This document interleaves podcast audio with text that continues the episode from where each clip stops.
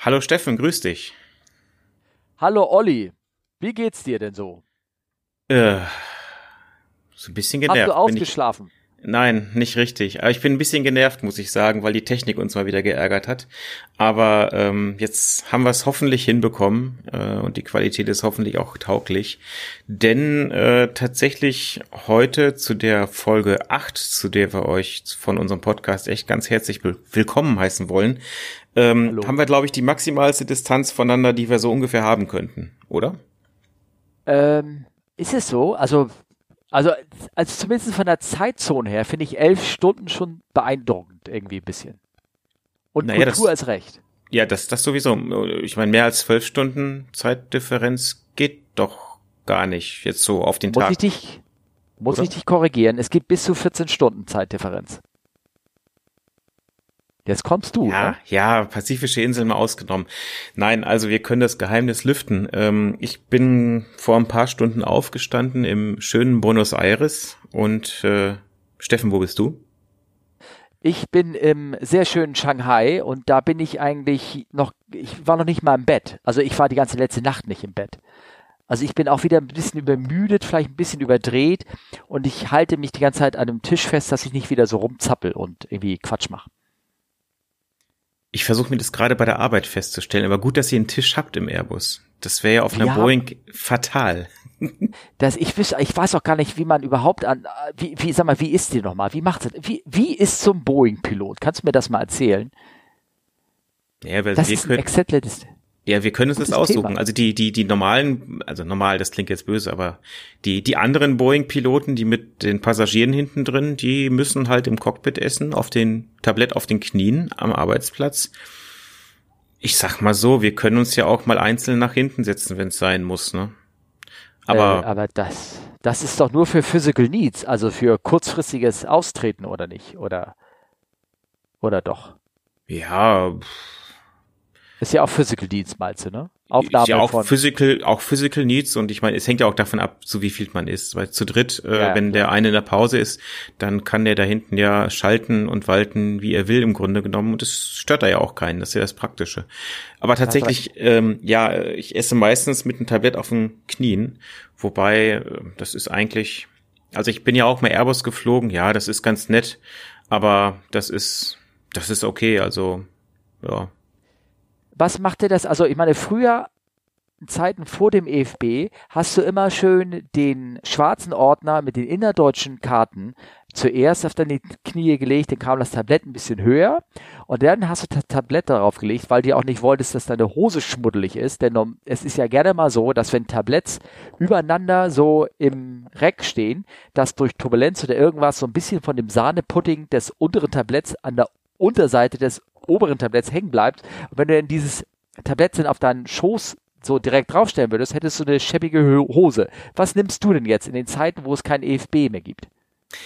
Naja, also um ehrlich zu sein, das Problem haben wir nicht. Die ganzen Catering-Boxen sind nicht so eng gestapelt wie bei euch. Ach. Das heißt, das Problem ergibt sich erstmal per se nicht. Äh, tatsächlich, ähm, naja, es gibt ja diesen Umschlag, wo das Weight and Balance drin ist. Ähm, ich habe auch selber immer so ein so ein Kniebrett im, im, im Köfferchen dabei. Nee, Moment. Der, der Loadsheet-Folder, der ist exklusiv nur für den Kapitän. Du willst aber nicht sagen, dass du den Loadsheet-Folder anfasst. Ja, da weißt du, wie ich meine, meine, meine Kapitäne anfasse. ah, okay. Aber du bist ja auch SFO. Also denn auf der SFO, auf der Kapitänsseite darfst du dir dann auch mal deine Mütze auf den Co-Pilotensitz ablegen, ne? Genau. Und das Loadsheet-Folder-Brettchen nehmen, um dein Tablett zum Essen da drauf zu stellen. Ganz genau. Ja. Nee, ähm, das, ist, das ist tatsächlich eigentlich ähm, also die, die, die Tabletts von unten sind tatsächlich nicht, nicht dreckig bei uns. Ja, ähm, okay, gut, alles klar. Ich habe es ehrlich gesagt auch nur ein oder zweimal erlebt in meiner Karriere, aber äh, das prägt sich so ein, dass du dann immer was darunter gelegt hast. Also immer, dass du hast was darunter genommen. Was, du weißt genau, das hast du eine schmuddelige Hose, dann rennst du da fünf Tage mit so einem ollen Ding rum. Das ist dann irgendwie auch nicht so schön. Ne? Genau. Das, äh, das ist richtig. Nee, das ist eigentlich äh, kein Problem. Das Einzige tatsächlich ist, dass wenn man normal auf dem Sitz sitzt, also das ist jetzt ein ganz praktisches Problem, dann äh, sind die Oberschenkel leicht geneigt, dass einem das Tablett halt immer nach vorne rutscht und dann muss ich erstmal ein ganzes Stück runterfahren im Sitz, aber das sind, wie ich immer sage, First World Problems. Ähm, ja, das stimmt, ja, genau. Ja, um Gottes Willen. Ne? Und äh, Äh, aber die Capo wie gesagt, das hatten wir ja schon. Cappuccino-Maschine habt ihr immer noch nicht, ne? Nee, aber ähm, nee. Also kreative Kollegen äh, von der normalen Kaffeemaschine, die eingebaut ist, über, ihr kennt mit Sicherheit noch die alten guten Papierfilterhalter äh, von äh, Melita.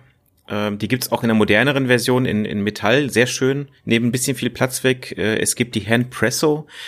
Ähm, das ist also eine Espresso-Maschine, die so ungefähr aussieht wie eine Fahrradpumpe. Damit baut man auch manuell den Druck auf. Ähm, mhm.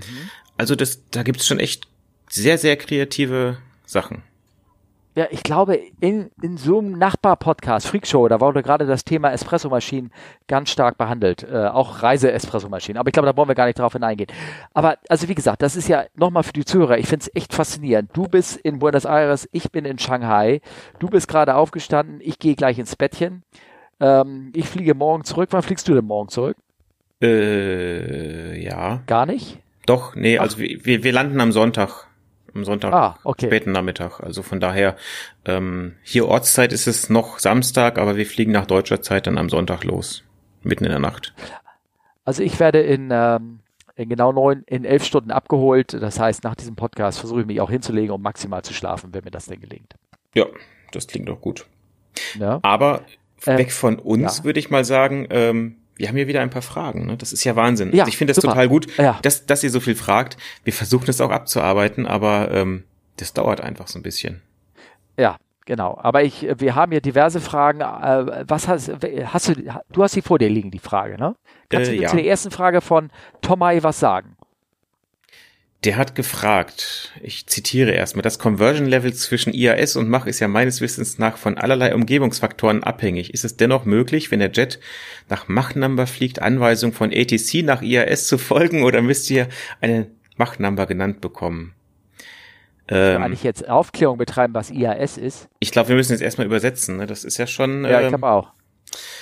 Also, wo fangen wir an? Ähm, Geschwindigkeitsmessung ist ja eine interessante Sache in einem Flugzeug. Ähm, das wird normalerweise über den Staudruck gemacht. Das heißt, man misst im Grunde genommen mit einem kleinen Rohr, rein technisch gesehen, was nach vorne ausgerichtet ist, wie viel Luft denn quasi da vorne reindrückt und das wird zur Anzeige gebracht. Und äh, die Skala passenderweise ist genau so, dass man halt gut bei den ganz kleinen Flugzeugen kmh stehen hat. Bei uns haben wir dann immer Knoten stehen. Ähm, genau, das ist ähm, das ist so eigentlich relativ üblich für die Privatfliegerei, klappt auch sehr gut. Problem ist, die Luftdichte nimmt ja ab mit der Höhe. Und äh, Luft ist ja kompressibel, also ändert auch noch, ähm, also bei höherer Kompression ändert sich ja, ändern sich da auch noch ein paar Faktoren. Ich sage das mal ganz einfach so. Und deswegen kann man, wenn man im Reiseflug ist, eigentlich nicht mehr nach der normalen gemessenen Fluggeschwindigkeit fliegen, sondern fliegt äh, nach Machzahlen. Also Mach die Geschwindigkeit des Schalls die ausschließlich nur von der Außentemperatur abhängig ist, ähm, ja, dadurch kann man das dann halt gut vergleichen. Und ähm, so ist es halt, dass die großen Airliner halt so in dem Bereich von 80 Prozent der Schallgeschwindigkeit fliegen. Das sind also ungefähr Mach 0,8. Also Mach 1 wäre halt genau die Geschwindigkeit des Schalls mit der aktuellen Temperatur. So. Und ähm, manchmal ist es ja so, dass ATC, also die Luftraumüberwachung einem eine Geschwindigkeit zuweist. Und ähm, ja, in niedrigen Höhen ist das meistens eine IAS, also eine Indicated Airspeed, also die Geschwindigkeit, die vom Flugzeug gemessen wird. Ähm, und wenn man weiter oben ist, dann geht das Ganze halt über eine Mach-Number. Und jetzt war die Frage von Tomai, ne? Äh, irgendwann muss man zwischen Mach und Indicated Airspeed wechseln, sozusagen. Genau und wann uns die Flugsicherung anweist, äh, nach einer Machtzahl zu fliegen und wann sie uns anweist, nach einer Indicated Airspeed zu fliegen, ob sich das manchmal überschneidet.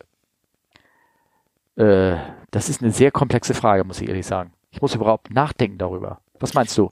Äh, ich meine, ich habe keine Ahnung. Ich hatte das tatsächlich noch nie. Also eigentlich die Geschwindigkeiten, die wir vorgegeben bekommen haben, waren eigentlich immer so klar im Bereich Mach Number oder Indicated Airspeed, dass das Problem eigentlich nie bestand. Ähm, weil wenn man en route ist, also sprich im Strecken, auf der Strecke unterwegs, nicht in einem An- oder Abflug, dann äh, kriegt man ganz klar eine, eine Mach Number und im Anflug kriegt man eigentlich erst relativ spät, also ich sag mal so um 20.000 Fuß vielleicht eine Geschwindigkeit zugewiesen, die halt entsprechend auf der IAS basiert. Ein bisschen höher schon. Also wenn du doch im, im Flugfläche 260 und sowas 270, da fragt er schon manchmal im Sinkflug ähm, on your conversion uh, switch please to 270 indicated speed.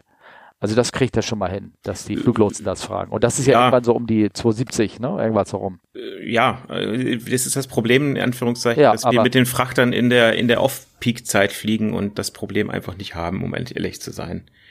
Also um, um das mal also verstehen, wenn der Fluglotse uns wirklich sagt hier, äh, bitte, wir sind fliegen, wir fliegen mal wegen in Flugfläche 250, wo wir nicht mehr nach Macht, also ich nicht mehr nach Machtzahl fliege können oder auch nicht richtig das wirkungsvoll ist und er weist mir eine Machtzahl zu, dann sage ich, geht nicht. Ich korrigiere ihn, sage, ich kann hier die und die Geschwindigkeit anbieten, in indicated oder halt in sage hier in größeren Höhen, nee, das können wir nicht, hier müssen wir nach Mach fliegen. Dann sagt man ihm das einfach, dem Fluglotsen, ja. wenn ja. er sich da irgendwie geirrt hat oder irgendwas. Genau. Es ist einfacher, als man denkt. Man redet einfach miteinander. Oh, da fallen mir jetzt gerade so viele doofe Witze zu ein. Nee, das, das lasse ich jetzt. Ähm, ja, nee, aber stimmt. Sie aufbewahren. Macht den, ja? Stimmt, aber also mehr kann ich da ehrlich gesagt auch nicht zu sagen. Nee. Aber hm, gut. Ist eine, eine, eine Frage auf sehr hohem Niveau, wo wir sagen, wo ich sagen würde, das löst sich im Gespräch. So würde ja, ich das sagen. Ja, genau. Ja, genau. Ist nicht so streng geregelt. Das stimmt. Tomai, ich hoffe, wir konnten damit deine Frage beantworten. Ich, ja, äh, hoffe auch. ich bin da noch am überlegen, aber mir fällt da auch noch nichts Besseres zu ein. Hm. Die, äh, die, die nächste Frage be beantworte ich mal ganz kurz von Christian, weil ich kenne den Christian ja sogar persönlich. Ah, okay. Das, äh, ja, ja, wir haben uns schon zweimal getroffen. Ed Vogel Christian, äh, also Christian Vogel heißt er und hat seinen Namen als Twitter sozusagen Handle. Und ich habe nämlich, weil ich hatte letztens nämlich ein, ein Bild gepostet ähm, von einem eingedrehten QNH bei uns oben im Kollmann-Fenster, so heißt es, glaube ich, ne, wo du, wo du das QNH eindrehst. Und unten auf dem Primary Flight Display, Display war ähm, eine andere QNH angezeigt. Ich glaube, das war in Inch, nicht in, in Hektopascal, sondern es war eine Inch HG eingegeben. Und ähm, also es war ein amerikanisch, also da habe ich oben 3000 eingegeben und unten stand 3001. Äh, da hast du natürlich gestürzt, habe ich ein Foto von gemacht, habe das vertwittert, ach guck mal hier und dann noch den Text dazu geschrieben, dass es gelegentlich sein kann, dass es bei meinem Schiff zu solchen Effekten kommen kann. Und da hat er mich gefragt, wären wir da nicht nervös? Oder wann wären wir überhaupt nervös? Konkret war seine Frage, wie genau muss denn überhaupt so ein Altimeter sein? Also 0,1 Inch Quecksilber, Hg, bei 21 Grad Celsius, also der hat auch ganz genau nachgeguckt, der Christian, macht dreieinhalb Meter aus. Das erscheint mir jetzt ziemlich vernachlässigbar wenig bei der Größe eures, eurer Büros. Aber welche Unsicherheit, aber, nochmal langsam, ab welcher Unsicherheit wird man denn nervös? Wie glaub, genau sind um, denn die Angaben, glaube ich. Na? Ja, genau. Wie genau sind denn die Angaben? Also, wie genau machen wir das und wann werden wir, wann werden wir nervös? Hm. Wann wirst du nervös? Also bei einem Airbus, ach nee, lassen wir das. Ähm, okay. Ach, ich eigentlich, ähm, ja, bei uns bei der Boeing haben wir das Problem tatsächlich nicht, weil die Anzeige nur im PFD ist und wir den Unterschied nicht mal sehen würden. Ähm, ja, was heißt dreieinhalb Meter? Das macht schon was aus. Ähm, ich meine, gerade wenn wir ähm, diese Schlechtwetter-Nebelanflüge machen, ähm, ich sage da immer, zählt jeder Meter Genauigkeit. Ähm, wenn die Bahn normalerweise sind sie 60 Meter lang, wenn sie ein bisschen schmaler ist, ähm, ich sag mal 45 Meter und man landet dreieinhalb Meter daneben, wäre das schon ziemlich schlecht. Äh, ja, das ist lateral und nicht vertikal, aber dreieinhalb Meter ist schon, ist ja schon ein bisschen was. Hm. Der Kuren, also der, der, der Höhenmesser, der ja auf dieser barometrischen Messung basiert, der ist halt nicht unbedingt genau. Es gibt da auch äh, Spezifikationen, wie, wie genau er sein muss. Ähm, GPS, ja, wissen wir auch, ist äh, künstlich ein bisschen ungenau gehalten, beziehungsweise per se auch, weiß nicht, was für eine Genauigkeit haben wir da mittlerweile, 30 Meter oder so, ne? Ja, genau, ja. Ähm, das ist wohl wissend, dass es auch nicht 100% genau ist. Radio-Altimeter, ja, ähm, der ist natürlich sehr genau. Der misst halt die Höhe des Flugzeuges über Grund in niedrigen Höhen und der ist sehr, sehr genau. Also der geht, also die Genauigkeit ist unter einen Fuß. Ähm, von daher, ja. Also, ähm, sagen wir so, ich glaube, selbst wenn wir den Altimeter falsch eindrehen würden und er wäre 0,3 off, also sagen wir mal wirklich 10 Meter off in der Höhe, wir würden das bei einer normalen Landung nicht merken, weil wir schlichtweg da rausgucken, weil wir nach dem Radio-Altimeter, also unsere Callouts gehen, die uns der, der Radioaltimeter sagt und der ist ja unabhängig von der Höhe, der wird über Radiohöhe gemessen. Das würden wir wahrscheinlich gar nicht ähm, merken. Ähm, aber ja. das System selber arbeitet, das System selber arbeitet nun mal ganz genau und das werden solche und basiert auf genauen Daten und wenn du da falsche Input machst, dann, dann werden alle anderen Folgeparameter auch ungenau und deswegen äh, machen, drehen wir das genau ein und ähm, und behand, äh, handhaben das. Und wir werden ja auch mittlerweile so, dass wir bei einem Nicht-Präzisionsanflug, wie es so schön heißt, äh, müssen wir den Tower-Lotsen im Anflug äh, uns nochmal das genaue QNH bestätigen lassen, um solche Fehler dann auch auszumerzen, weil dann fliegt man wirklich nur nach barometrischem Höhendruck an, ähm, Luftdruck an, besser gesagt, und äh, nicht, dass man da irgendwelche Zahlendreher drinne hat oder irgendwelche kleinen Änderungen, so dass man genau weiß, die, das Minimum, die Höhe, mit der ich jetzt anfliege, die ist auf dem Meter genau. Ja ist das tatsächlich, also dieser, dieser Unterschied von 0,1 oder einem Hektopascal, das ist tatsächlich vernachlässigbar. Ähm, viel schlimmer ist es eigentlich, wenn man Arbeitsfehler macht, wie äh, statt 1010, 1020 als Luftdruck einzudrehen oder so. Ähm, und das 1003 ist wie, statt 1030. Das ist ja, der Klassiker. Genau, ja. ja. Das ist so richtig das große Ding. Und das ist dann schon richtig ein großer Unterschied und da fliegst du auch richtig falsch. Also das möchtest du wirklich vermeiden. Ne? Ja, das stimmt. Also das ist auch, ähm, da gab's mit Sicherheit auch schon einen oder anderen Zwischenfall wegen. Also da muss man dann Und, schon aufpassen. Und das ist, was ja. heißt äh, nervös? Ähm, man muss es halt gut monitoren, man muss es halt gut überprüfen und ähm, immer wieder Plausibilitätskontrollen machen. Ne? Und da sollten wir auch sagen, dass wir das auch machen, wenn wir umschalten von dem Standard QNH, also 1013.3, auf den lokalen Luftdruck, dass jeder sich das für sich eindreht, jeder für sich die, den Luftdruck in der Übergangsphase den Luftdruck ansagt und auch die angezeigte Höhe und wie das miteinander vergleichen. Also wir, da wird immer ein Crosscheck betrieben beim Ende der, des Luftdrucks in dem Kollmann-Fensterchen. Ja. Genau. Haben wir die Frage beantwortet für den Christian? Ich denke, oder? Ich hoffe schon, ja, genau. Sehr gut. Ja. Die nächste Frage finde ich spannend. Gibt es Blacklisten, also unter Crews untereinander? Ja, das ist tatsächlich, das ist schon spannend. Ähm, ja, also bei uns nicht. Kai hat das gefragt, ne? Genau, Kai, äh, wie heißt der? Ja. Fratzpor. Ich, ja, so. ich habe ihn auch schon kennengelernt persönlich. Ne? Du kennst Leute. So, Wahnsinn. Ja, du, das ist ja Teufelsding, ne?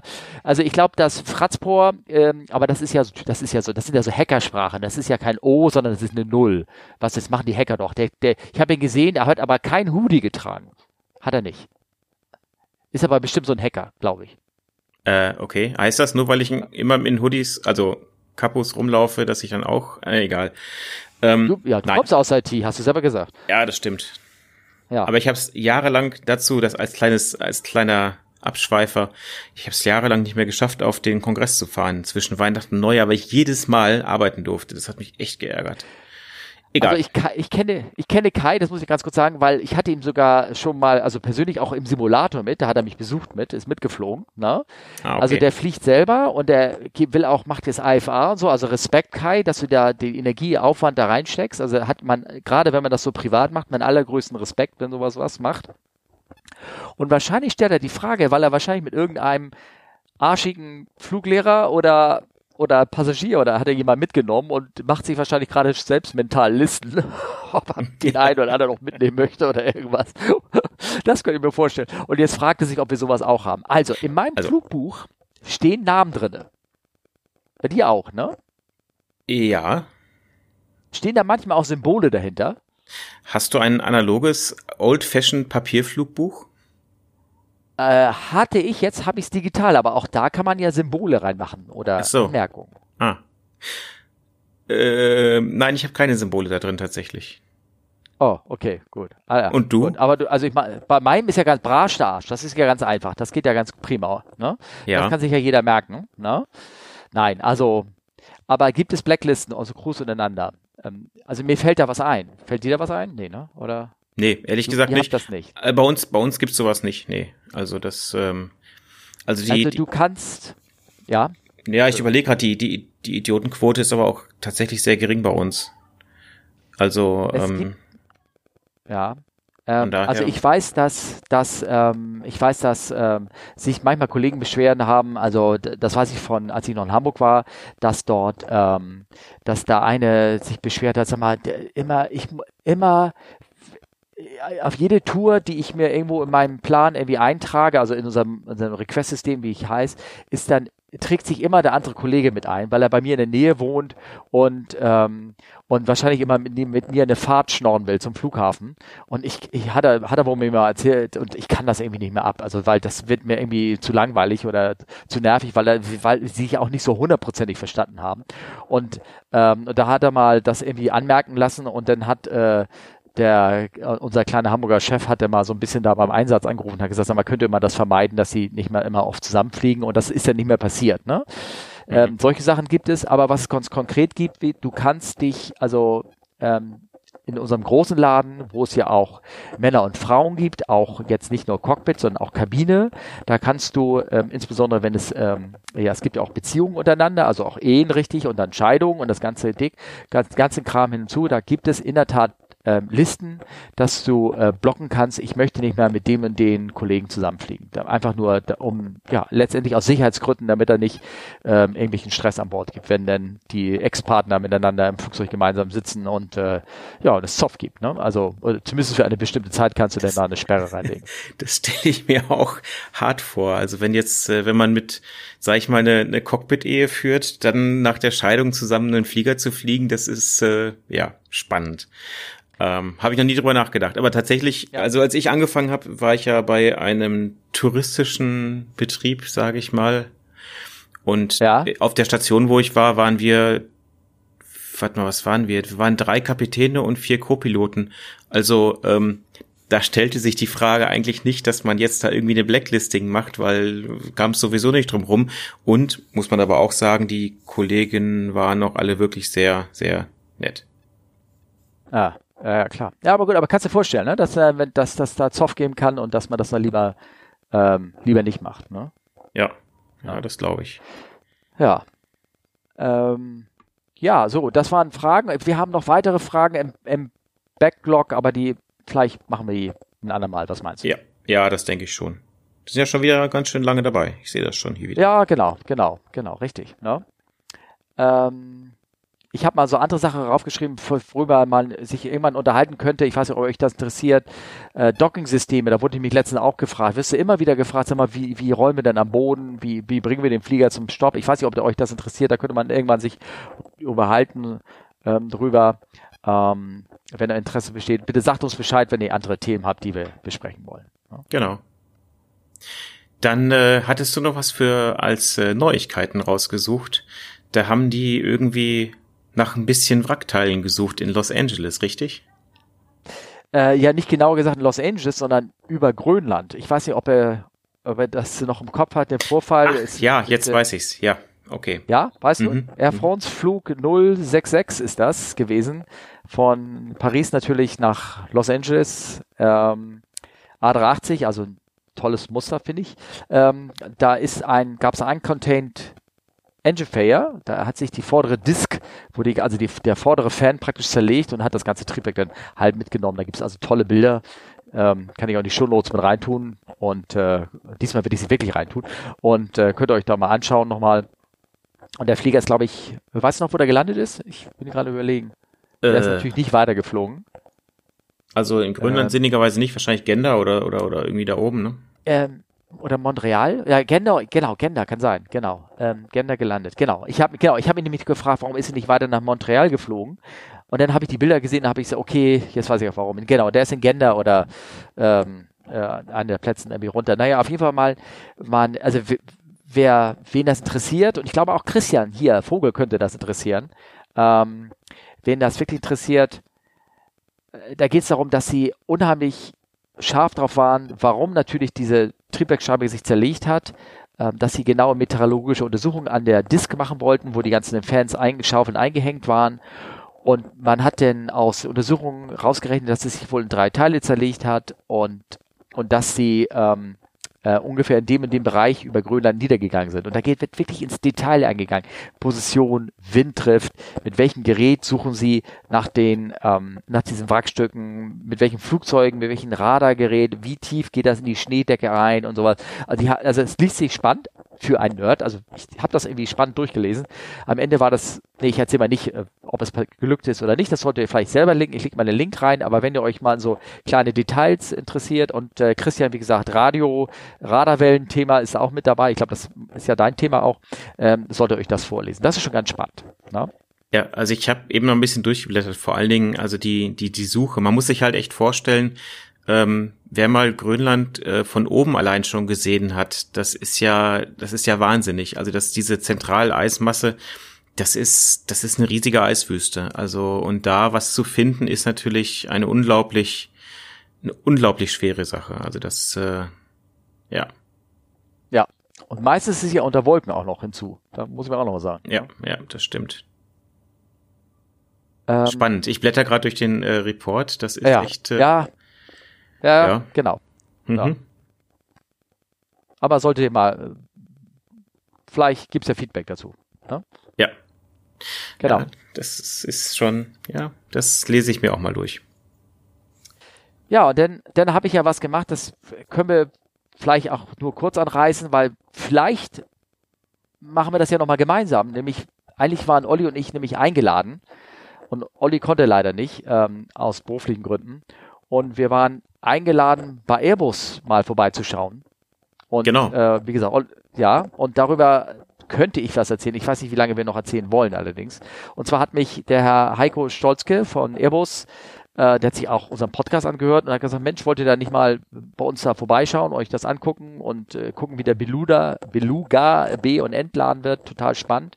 Ich war im Tower und habe dort ähm, ähm, ein bisschen äh, den Besuch abstatten können und habe natürlich äh, dort ein bisschen mir die Sachen ähm, äh, angeschaut. Ich war schon öfter mal auf so einem Tower und äh, also von der Seite her war es für mich keine Unbekannte. Unbekannt war für mich da ähm, die Sache mit den Schiffen. Ich meine, das ist ja Hamburg, da mhm. ist die Elbe. Ja. Weißt du, was es ist? Elbe ist so ein großer Fluss. Ja, ja, ja, Olli? danke. Ja. ja. genau. Ja, bitte, bitte. Und ähm, es ist so, dass dort natürlich auch ordentlich Schiffsverkehr ist und dass die Schiffe konkret wirklich im Anflugbereich, also in dem Sicherheitsbereich des anfliegenden Verkehrs durchfliegen. Also wenn da so ein großes Schiff kommt mit einer Höhe von größer 19,7, also eine ganz krumme Zahl, Deckaufbau höher ist über, über normal Null der, der Elbe, dann darf da kein Flugzeug anfliegen. Also nicht irgendwie einer von den Belugas. Und ich habe letztens auch mal so ein Bild vertwittert, dass ähm, da ein Beluga angeflogen ist und der ist, der ist nicht mal durchgestartet, sondern der ist so halb über, war vielleicht noch drei, fünf Meilen entfernt vom Platz und hat dann wieder umgedreht, eine Schleife geflogen und dann den Anflug gemacht. Mhm. Und jetzt weiß ich auch warum. Da kam nämlich ein Schiff an. Und das wissen die erst so drei Minuten vor. Und dann muss er leider sagen zum Beluga, nee, geht nicht, leider, kannst du mal probieren. Und dann muss er den Anflug abbrechen. Und in der Zeit übrigens wenn der auf der Landebahn 23 in Finkenwerder landet, der Beluga, dann steht der Verkehr in Hamburg. Da läuft dann nichts mehr, weil er genau über Hamburg Flughafen hinwegfliegt. So, und dann muss, hat er eine Runde gedreht und dann, äh, dann hat er den Anflug normal gemacht, wo er dann reinfliegen kann. Und dann haben wir so ein bisschen, hat er mir das gezeigt, wie das funktioniert. Dann haben die so ein Lasersystem, mit dem sie äh, praktisch die alles, die Deck, äh, praktisch streicht so ein Laser über die Schiffe rüber und alles wird auf so einer Kamera rot dargestellt, was über diese 19, sonst was Meter hinausgeht. Und dann hat er noch ein feines Radar, also so ein Schiffsradar, mit dem man auch den Schiffsverkehr beobachten kann. Und, ähm, und das ist so genau, dass man ähm, die Schiffe sehen kann und auch sogar das Kielwasser der Schiffe. Allerdings wusste der Lotse nicht, was ein Kielwasser ist. Also das hat mich so ein bisschen enttäuscht. ähm, ja, ja, da, ich, Aber das und Kielwasser kannst du ja auch sehen und so, ne? Weil durch, durch die Wellen und so, ne? Das hat mhm. er nicht verstanden, irgendwie halt, ne? Und das war ganz spannend und ähm, hat ein bisschen über Verkehr erzählt und so und äh, also tolles Thema, aber ich würde eigentlich gerne, dass wir darüber gemeinsam erzählen, wenn du vielleicht Zeit hast, wenn wir das nochmal hinkriegen, so einen Termin, wenn der, der Heiko uns nochmal lässt, äh, dass wir dann auch erzählen über, wie das abläuft und äh, Be Beladung und ich meine, es gibt viele, viele Geschichten über Airbus, wie das genau funktioniert, aber ich glaube, wir stellen so die Fliegerfragen und die könnten vielleicht hm. interessant sein. Ja, also ich stelle mir das auch sehr interessant vor. Ich war auch wirklich ähm, begeistert von der Einladung, aber ja, was manchmal ist es so, dann geht's leider nicht. Ähm, aber mal gucken, vielleicht kriegen wir das ja noch hin, würde mich auch sehr freuen. Tatsächlich, genau. so richtig auf dem auf dem Tower war ich gar nicht noch nicht mal, wenn ich so überlege. Also ich war in, jetzt bitte nicht lachen, in Erlinghausen auf dem Segelflugplatz, äh, wenn man das denn Tower nennen darf. Doch ist schon ein Tower, also, aber ja. Ja, aber naja, hm. die besteht aus einer Handquetsche, die er in der Hand hat, ne? Irgendwas. Nee, das Funkgerät ist sogar fest eingebaut, aber nein, also oh, bei, bei okay. der Privatfliegerei tatsächlich klar, äh, die, die privat fliegen, kennen das, ähm, da ist man schon das ein oder andere Mal da auf dem Turm, aber so einen großen Tower habe ich, glaube ich, noch nicht, nee, nee, habe ich noch nicht kennengelernt. Also ich war mehrfach schon in Berlin auf dem Tower, mehrfach in Hamburg und äh, ich war auch einmal auf dem Tower von Eritrea. Das war ein Abenteuer. Äh, das glaube ich. Weil da, das, da war irgendwie nichts irgendwie. Da war so ein kleines Funkgerät und so ein, so ein HF-Gerät und das sah so aus, als wenn er dann auch die, die Kristalle mit der Hand gewechselt hat, wenn er die Frequenz wechseln wollte. Wow. Also, aber robust, bestimmt. Es war bestimmt ja, robust. Also ich kenne nur ja. Fotos vom Kontrolltower in Krasnojarsk, Sibirien und das fand ich sehr lustig. Das hat mir ein Bekannter, den ich dort kenne, geschickt. Die haben da tatsächlich noch so ein rotes Telefon stehen. Also so ein altes Wählscheibentelefon, wie man in, weiß nicht, Jagd auf Roter Oktober sieht, wenn die da mal irgendwo anrufen müssen, um sich da was bestätigen zu lassen. Das fand okay. ich, schon, das fand ich schon echt stilvoll wieder. Aber der Rest, äh, ja. ja na, naja. Ja. Ja. Aber jetzt sind wir schon wieder bei den alten Geschichten, oder? Genau. Hast du noch eine gute? Oh. Ja, gut, okay, eine habe ich noch. Und zwar so Geschichten aus der Kabine, meinst du? Äh, du kannst auch Geschichten aus dem Cockpit. Also tatsächlich, ich bin immer am überlegen, was habe ich denn an guten Geschichten, aber bisher war das tatsächlich alles sehr unspektakulär, will ich jetzt nicht sagen, aber irgendwie. Ja, erzähl mal. Also, ähm, also Geschichten aus der Kabine habe ich auch alte Geschichten. Ich habe sogar Geschichten auch von einer äh, Cockpit-Geschichten habe ich auch von einem Kollegen, der im letzten erzählt hat, das bewahren wir uns auch als, als, wie heißt das, Teaser fürs nächste Mal, und zwar eine Mid-Air-Collision zwischen einem Tornado und einem Segel, und einer Cessna. Hat mir Kollege live erzählt, er war dabei. Aber ähm, das machen wir dann beim nächsten Mal. Aber ich erzähle jetzt erstmal eine alte Geschichte aus, ähm, aus der Kabine, weil wir wirklich alte, alte Geschichten haben. Und zwar, ich habe da schon mal die Geschichte erzählt von den von den Kollegen mit dem, von den Inder mit den blauen Haaren, mit der dem Toilettenwasser, mm. ne? Mm, das habe ich ja mhm. schon erzählt. Ja. Das sind so Geschichten aus der Zeit, wo, wo noch Leute gereist sind, die nicht richtig wussten, äh, wie man mit äh, anderen westlichen sanitären Anlagen umgeht. Ähm, oder gar mit flugzeugsanitären Umlagen, Anlagen umgeht. Also das Problem ist konkret natürlich, wenn du aus Ländern eher arabischer oder südländischer Herkunft hinkommt, dass eine normale Toilette mit einer Klobrille nicht immer ein Begriff ist.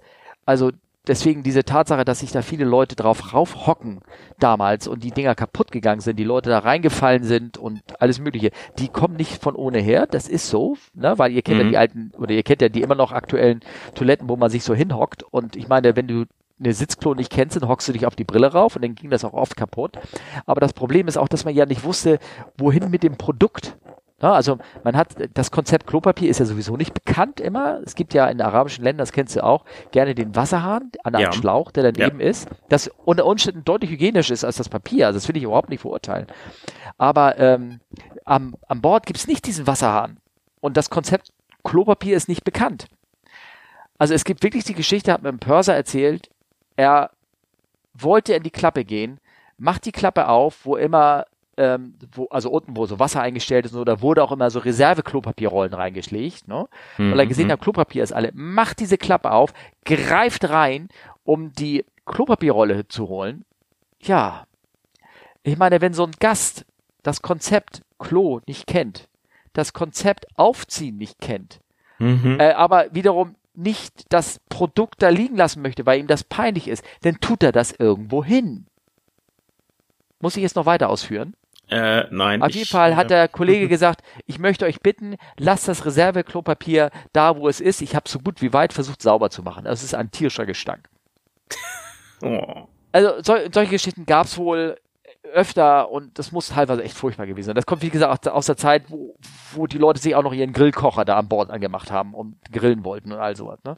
Ähm, und in dem Zusammenhang weise ich auch immer noch dahin. Ich glaube, die Geschichte habe ich wirklich auch schon erzählt, aber ich, ich habe sie nochmal gehört, dass eine Kollegin angesprochen worden ist von einem Passagier, auch in unserer heutigen Zeit, wo sie gesagt hat, die Passagiere zu ihr, oh, das finde ich ja toll, dass sie während eines langen Fluges die Toiletten immer noch ab und zu feucht durchwischen. Lasst euch gesagt sein, liebe Passagiere, Toiletten werden nicht von der Kabinenbesatzung feucht durchgewischt. Wenn sie nass sind, haben sie andere Gründe. Ich würde sagen, ihr verzichtet auf den nächsten Teil der Reise dann in dieser Toilette, okay? Ja, beziehungsweise ah. zieht, zieht Schuhe an. Also ich bin ja auch ein Freund ja, von genau. den Socken und ja. ähm, ja. Aber, Nein. Äh, ja, nee, also Socken kriegst du ja auch nur in der richtigen Klasse. So Überziehsocken, glaube ich. Also die kriegst du ja nicht überall. Und bitte nicht barfuß. Nein. Nein. Nee, und nee, der Mile High Club, der Mile High Club ist sowieso eine ganz schlechte Idee in der Toilette. Okay? Oder Ten Mile High Club, wie er heißt. Nee, One, one, one Mile. Oh. Ist es One Mile? One Mile. Nee, der One Mile High Club, äh, One Mile High Club ist der für kleine Flugzeuge und der andere ist der für große Flugzeuge. So. Ten Mile High Club, ah. glaube ich. Okay. Na, irgendwie sowas. Gott. Aber ja, du, ah, siehst, okay. du siehst, ich meine, Fä Fäkal und, und Sex sells, ne, das ist halt so. Ihr könnt jetzt nämlich auch noch weiter diskutieren, wie das auf einem Frachtflugzeug ist mit zwei Piloten und einer geht auf Toilette und hat einen Mitflieger. Äh, lassen wir das. Also wir können ja Leute auch prinzipiell manchmal mitnehmen. Und du, jetzt machst du mich aber neugierig. Ne, ist ja ganz, überleg mal, es sind zwei Piloten vorne im Cockpit. Einer geht aufs Klo, ja. hinten sitzt auch sein Mitflieger natürlich. Ja. Der eine Pilot vorne muss ja sitzen bleiben. Ja, klar, das hoffe ich auch. Ja. Und? Ah, du meinst, die anderen, die anderen sind definitiv ungestört. Richtig. Du willst mir nicht erzählen, dass, es, dass ihr Ten High Club Member da habt bei euch.